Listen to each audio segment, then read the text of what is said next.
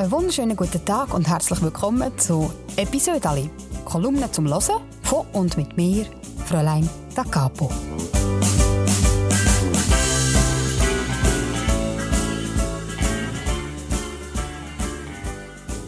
Ich bin seit 2015 Kolumnistin für die Schweizer Familie und das heisst, ich schreibe jede Woche ein Episode Ali. Ja, und das kommt dann immer auf der letzten Seite im Heft und dort und ich es dann wieder ausschneiden und lege es ab in einen Ordner und der Ordner der steht jetzt bei mir im Gestell und ist brutal dick. Und jetzt habe ich gedacht, ich könnte diesen Ordner vornehmen, aufschlagen und mit euch zusammen eine von diesen Geschichten aufwärmen. Heute gibt es eine Kolumne, die gerade wahnsinnig gut in die Saison passt, weil ich vor ein paar Tagen ein Déjà-vu hatte. Die Kolumne heisst Juni 2016, geschrieben im Juni 2016. Weisst noch, wird es in ein paar Jahren heissen? Hier im Juni 2016. Und es wird uns vorkommen, als ob es gestern gewesen wäre. Juni 2016. Das Wetter war eine Katastrophe. Wenn es nicht geregnet hat, hat es geseicht. Und wenn es nicht geseicht hat, hat es geschifft. Zwischendurch Niederschlag. Fast am schlimmsten habe ich dort mal gefunden, dass der Koga Horat von den Wetterschmöcker recht hatte. Der und seine schillenden Ameisen.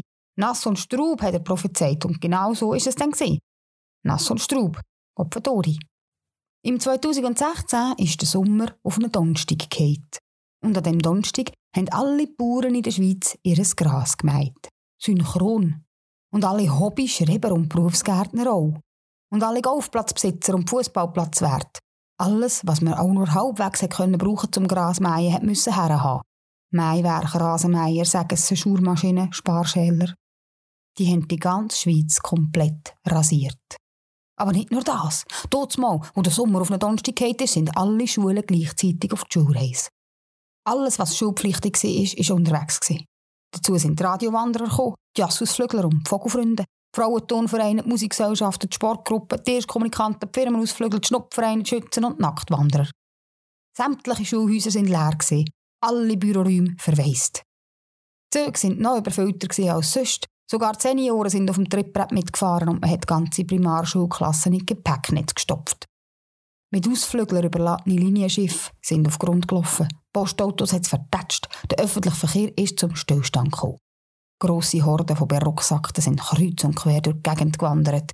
Nie hat es mir ein Ruhebänkchen gegeben, wo nicht schon von Ausflüglern behockt worden ist.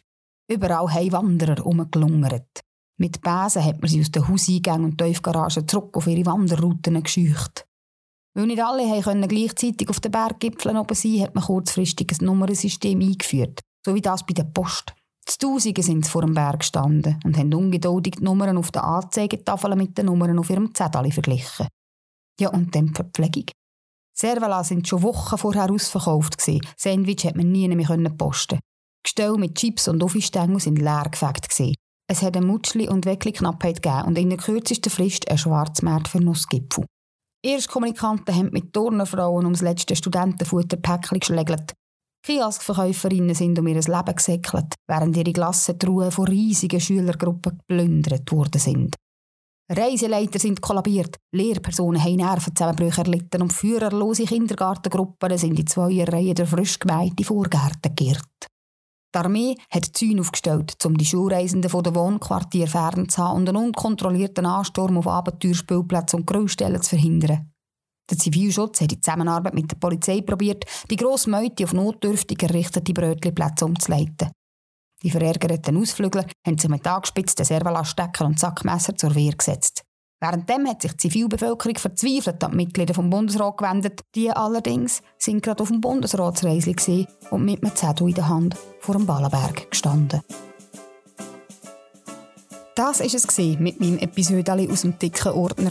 Wenn es euch gefallen hat, dann könnt ihr den Podcast sehr gerne abonnieren und vor allem auch euren Verwandten davon erzählen, damit ihr das nächste Mal alle wieder dabei sind, wenn ich hier alte Geschichten aufwärme. Damit es euch bis zum nächsten Podcast nicht langweilig wird, könnt ihr sehr gerne schauen, was ich so treibe in der Zwischenzeit. Ich bin auf Instagram, ich bin auf Facebook, man kann immer reinschauen, was ich so mache. Oder ihr könnt die aktuellste Kolumne lesen, die findet man nämlich in der Schweizer Familie von dieser Woche. Und jetzt wünsche ich euch einen ganz schönen Tag. Habt's gut und einander gern.